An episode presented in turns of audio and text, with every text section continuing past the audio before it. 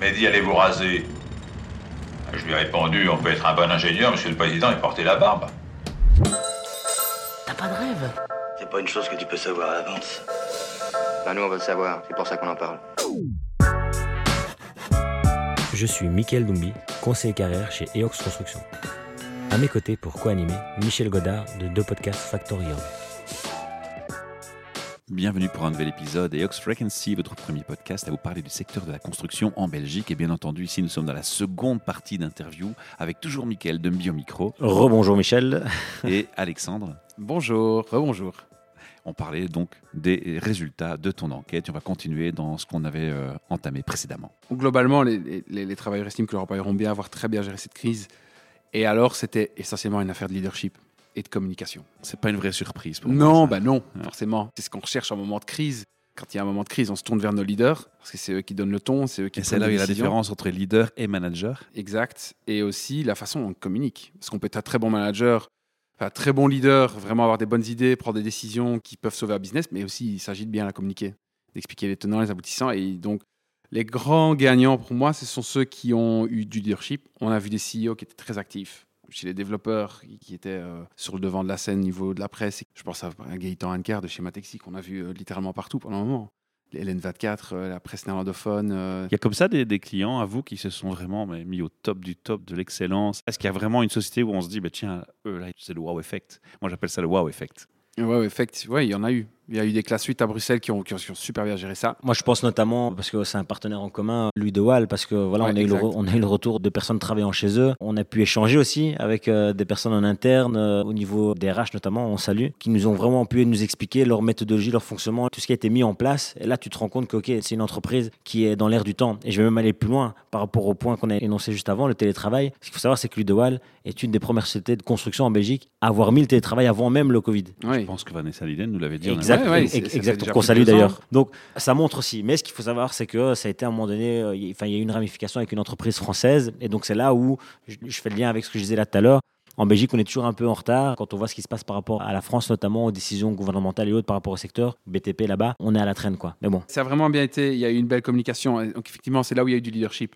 Et tu parlais de Louis de Waal, je rebondis tout de suite dessus parce que ils ont vraiment, par exemple, très bien joué le jeu.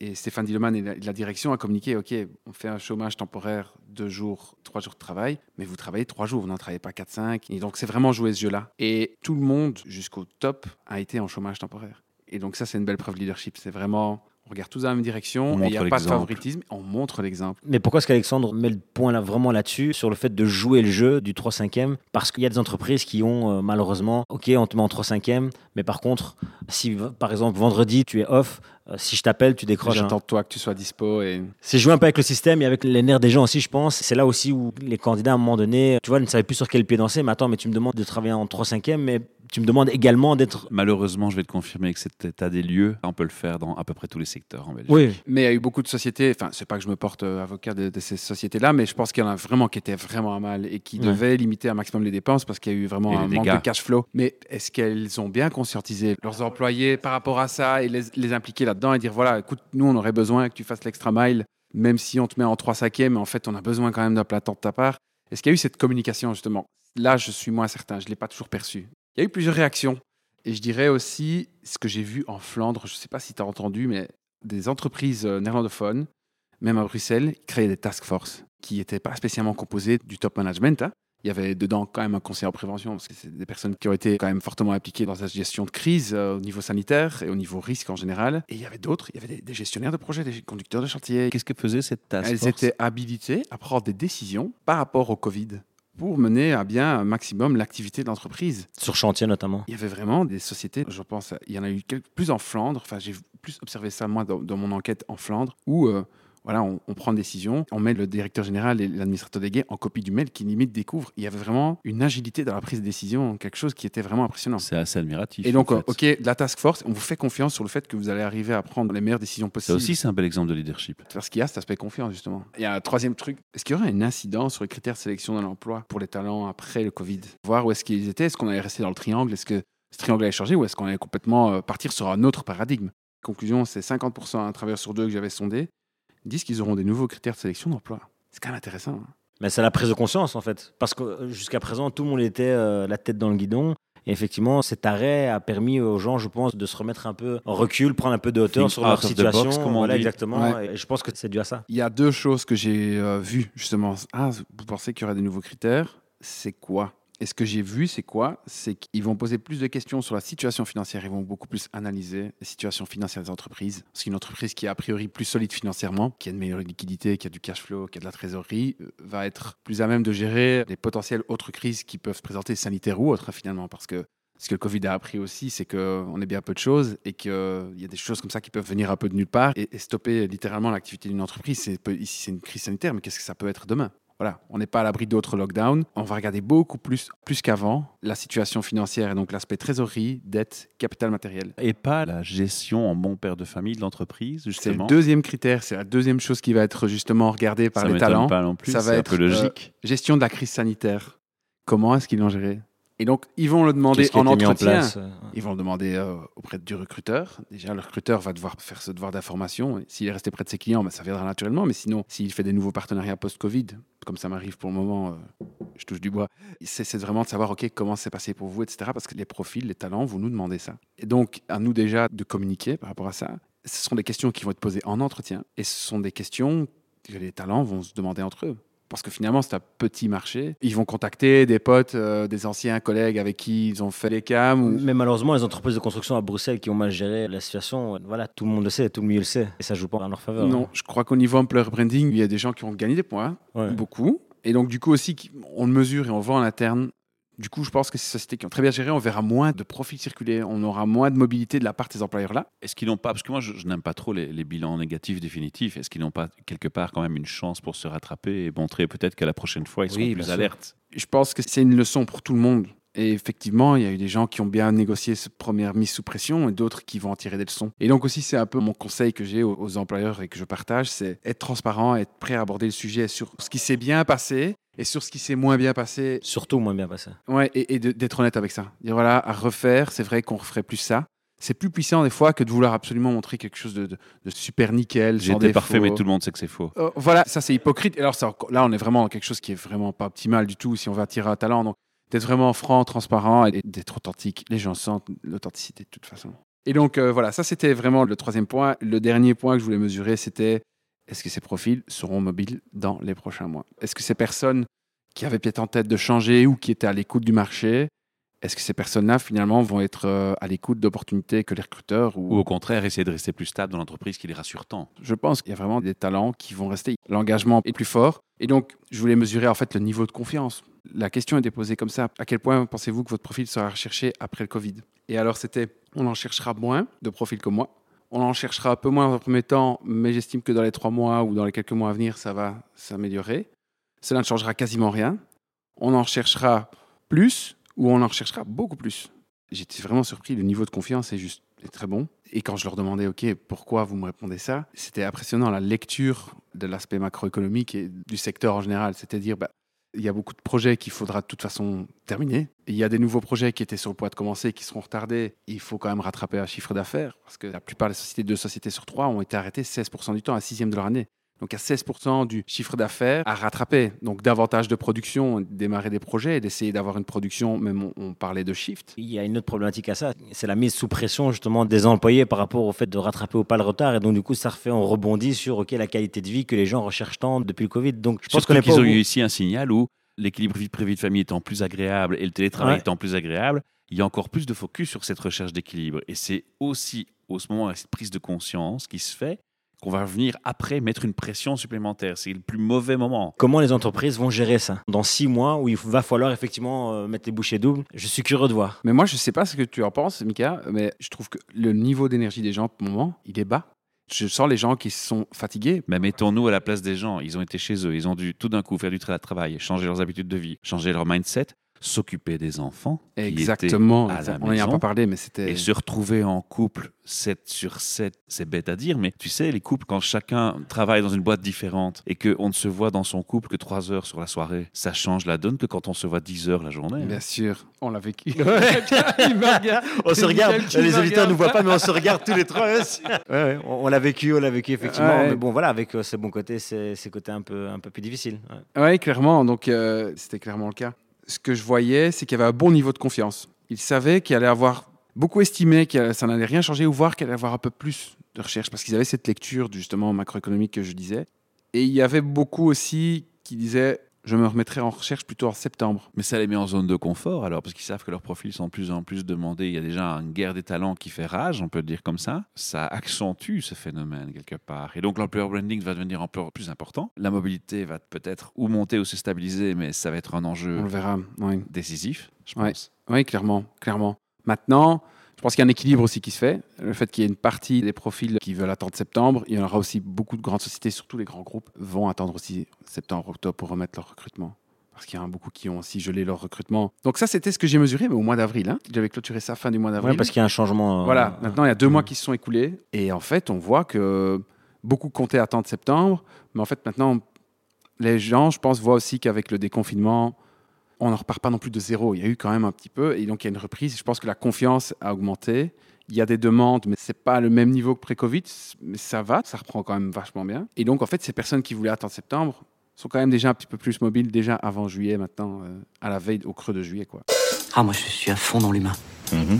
J'écoute. Euh, non, c'est nous qui vous écoutons. Vous écoutez toujours Eox Frequency. Vous avez eu des témoignages de sociétés qui ont été impactées par le Covid au point d'avoir perdu des membres et des collaborateurs? Je te jure aussi, euh, ouais, euh, non, non.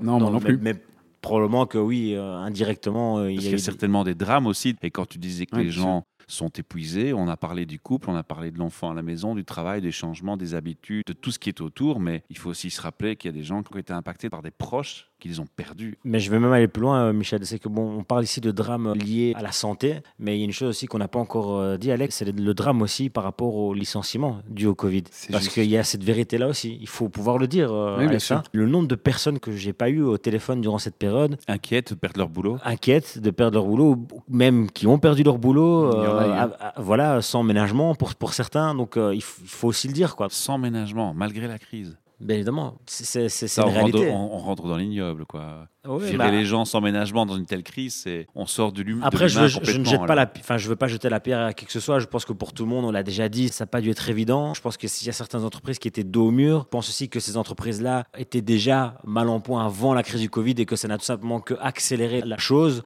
Mais il faut donner cette réalité en tant que conseil carrière, recruteur, comme on veut euh, le dire. Vous avez un pic des demandes qui s'est fait apparaître. On avait Alors- plus, un peu plus de profils hein, disponibles. ouais, disponible, Et- et en effectivement. demande, ouais. Alors, il y a une vérité aussi, on parlait de qualité, parce que c'est une des problématiques, c'est la qualité même des personnes sur le marché. Il est vrai aussi, il faut le dire, que les gens qui se sont rendus disponibles d'une manière ou d'une autre pendant la crise du Covid ne sont pas forcément les meilleurs talents, il faut le dire. Donc voilà, c'est un élément, moi, que j'ai retiré. Beaucoup de jeunes aussi, et ça, c'est la tristesse quand même de la chose, parce que je pense aux jeunes qui vont sortir là maintenant, où les perspectives sont, ben, c'est pas très très clair. Euh, mais il y a beaucoup de jeunes aussi qui, malheureusement, on leur a pas donné la chance à cause du Covid, qu'on a aussi euh, licencié. Donc ça aussi, c'est une réalité, quoi, qu'il faut dire. Parce que je voulais rebondir, c'est que par rapport justement aux talents que l'on voit sur le marché, si je puis dire, les tout tout bons profils restent chez leur employeur parce que justement leur employeur a bien géré la crise et donc du coup ça les incite à, à Ça rester. rejoint des Voilà, ça rejoint. Mais par contre, les entreprises qui ont mal géré, non seulement il y a les profils qui sont peut-être moins talentueux, moins qualitatifs, mais c'est là aussi où tu peux capter justement l'attention de certains profils très high level Les top talents les qui top sont talents ouais. qui ont ressenti cette gestion un peu euh,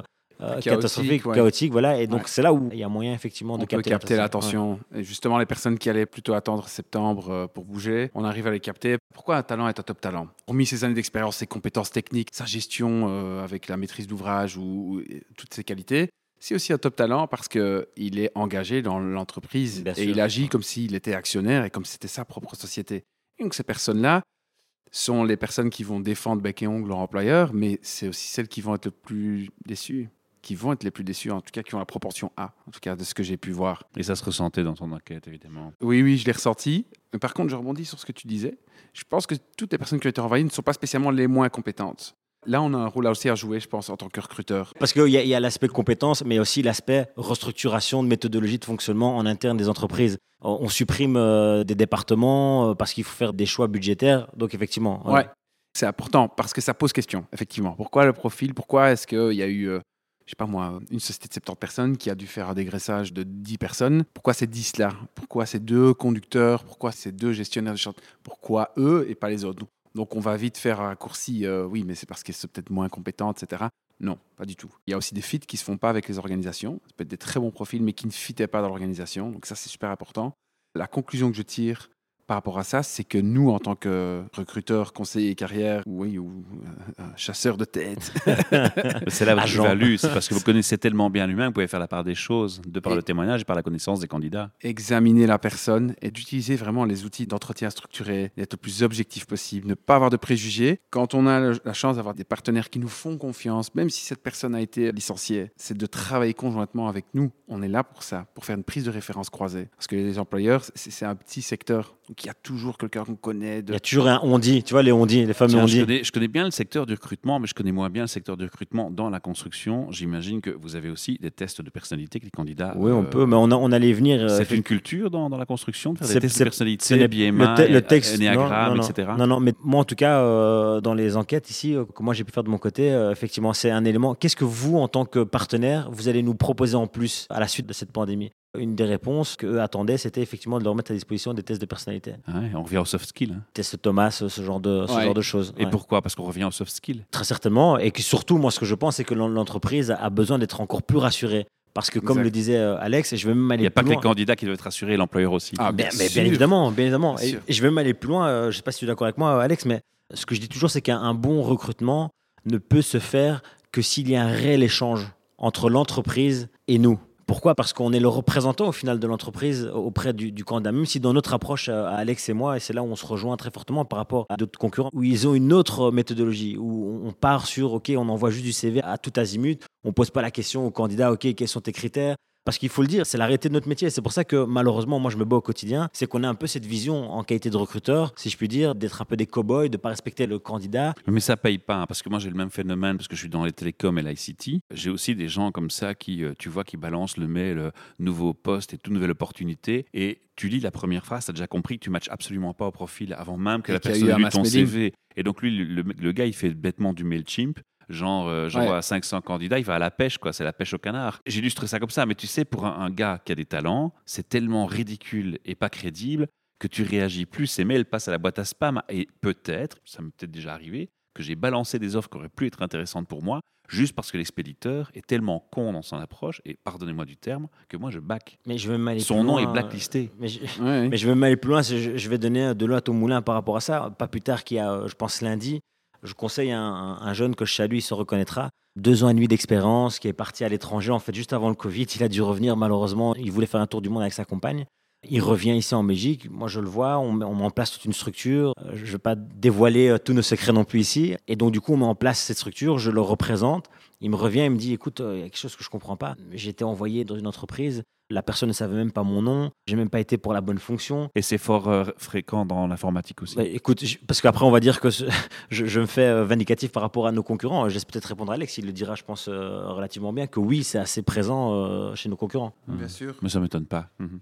J'essaie vraiment un maximum de me concentrer sur moi et, sur le positif, et, d'essayer de voir aussi comment est-ce que nous on peut aller davantage dans du qualitatif. C'est une des choses, une des philosophies aussi que je vais avoir, c'est d'avoir quelque chose d'un maximum personnalisé. Il y a beaucoup de profils aussi qui me répondent quand il y a une approche qui est faite, qui me disent voilà j'ai décidé de répondre. Je reçois beaucoup beaucoup de mails de recruteurs, mais je trouve que on, sent que vous êtes attardé sur mon profil. Mais il faut que nos partenaires comprennent que on est là pour eux, au final. On est un peu comme des collègues, in fine, et que c'est super important pour nous d'avoir un maximum de commitment, pour reprendre un terme euh, qu'on utilisait. Corporate. Ouais. on a besoin de commitment de la part de nos partenaires, parce que sans ça, on ne peut pas fournir un travail de qualité, même si notre méthodologie, parce qu'on part du candidat, alors du coup, forcément, c'est différent, mais comment voulez-vous orienter ou bien donner des bonnes indications à un candidat si on n'a pas les bonnes informations des entreprises? C'est impossible. Et donc, du coup, moi, c'est le message que j'ai envie de faire passer à nos partenaires, c'est vraiment de nous faire confiance et et d'aller encore plus loin dans l'échange qu'on peut avoir entre nous. C'est toujours ce que je dis aussi quand je fais la prise de mission. C'est vraiment, OK, ça va prendre une heure, peut-être même un- peu plus. Moi, je vais beaucoup dans le détail dans mes prises de mission,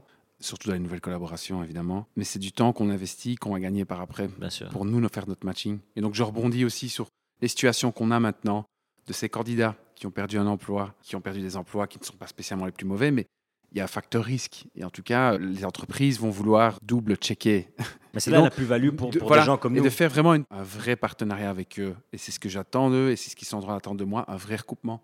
Et donc, eux vont vouloir appeler euh, leur, directeur, etc., pour, couper les références. Et nous, on peut faire ça de concert ensemble et se coordonner pour vraiment valider la référence, les compétences de cette personne et d'être vraiment super objectif par rapport à cette personne si on veut l'engager ou pas. Est-ce que le secteur de la construction est un secteur qui s'inspire d'autres secteurs facilement? Pourquoi je pose la question? Dans le secteur télécom ICT, il y a beaucoup de grosses boîtes qui ont pris comme culture, pour répondre à ce besoin que tu manifestes, de considérer que le partenaire doit être dans leurs locaux.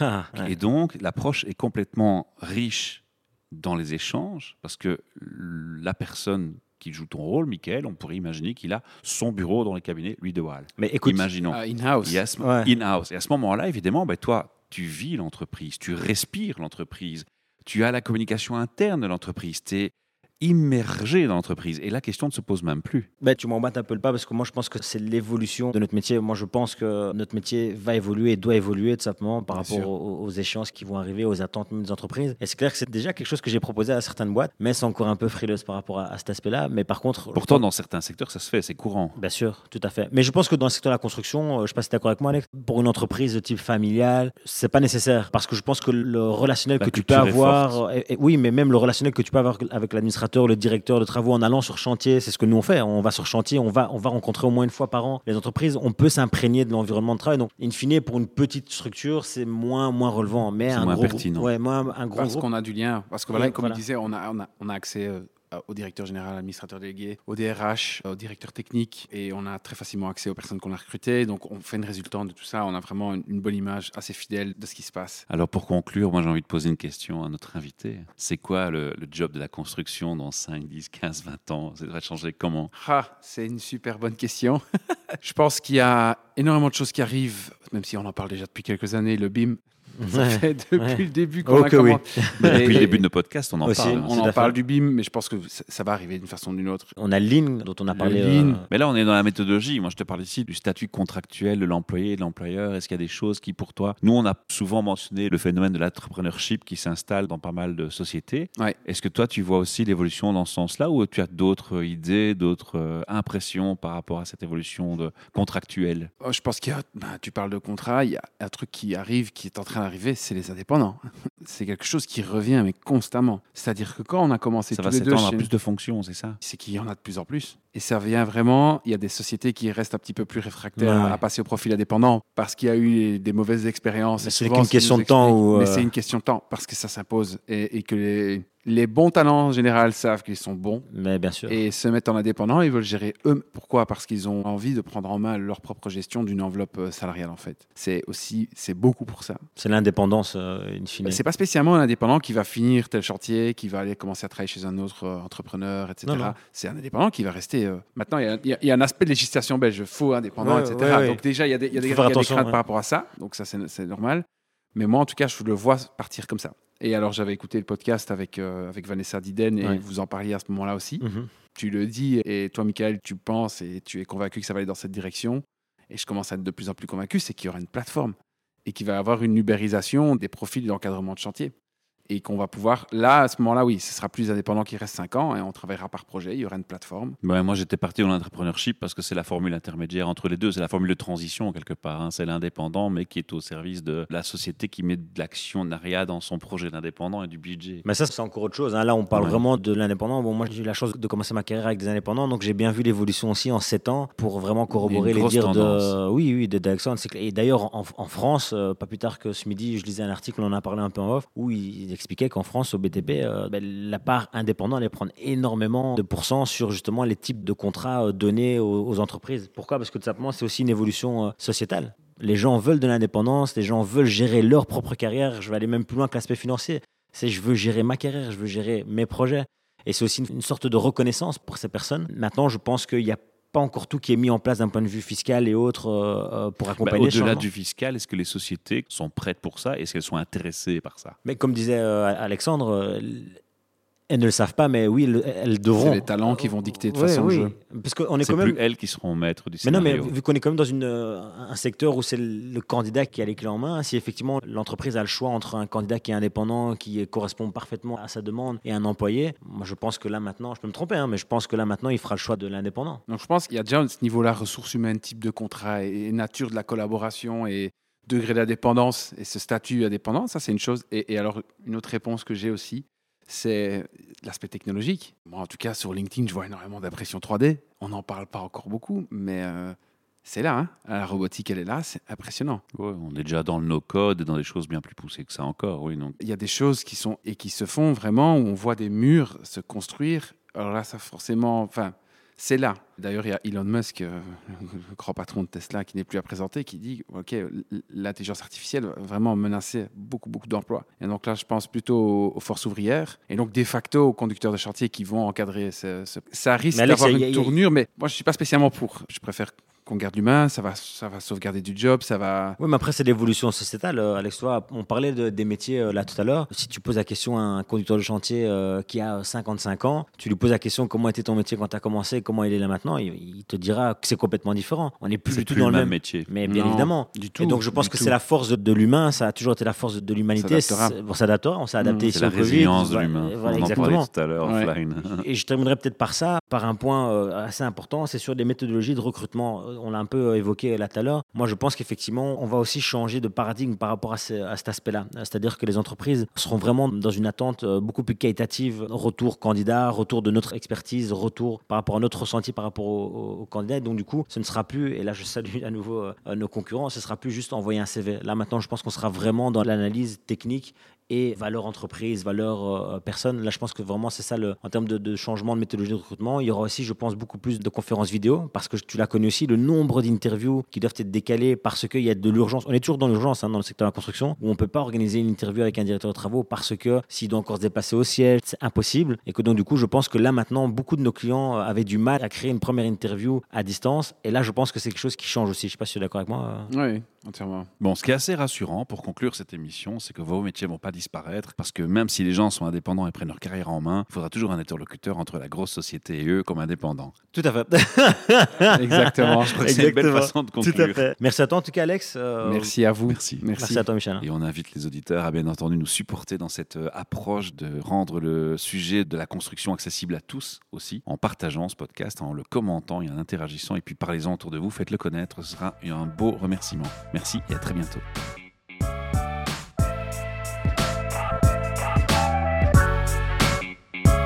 EOX Frequency est un projet généré par EOX Construction en partenariat avec l'ASBL de Podcast Factory.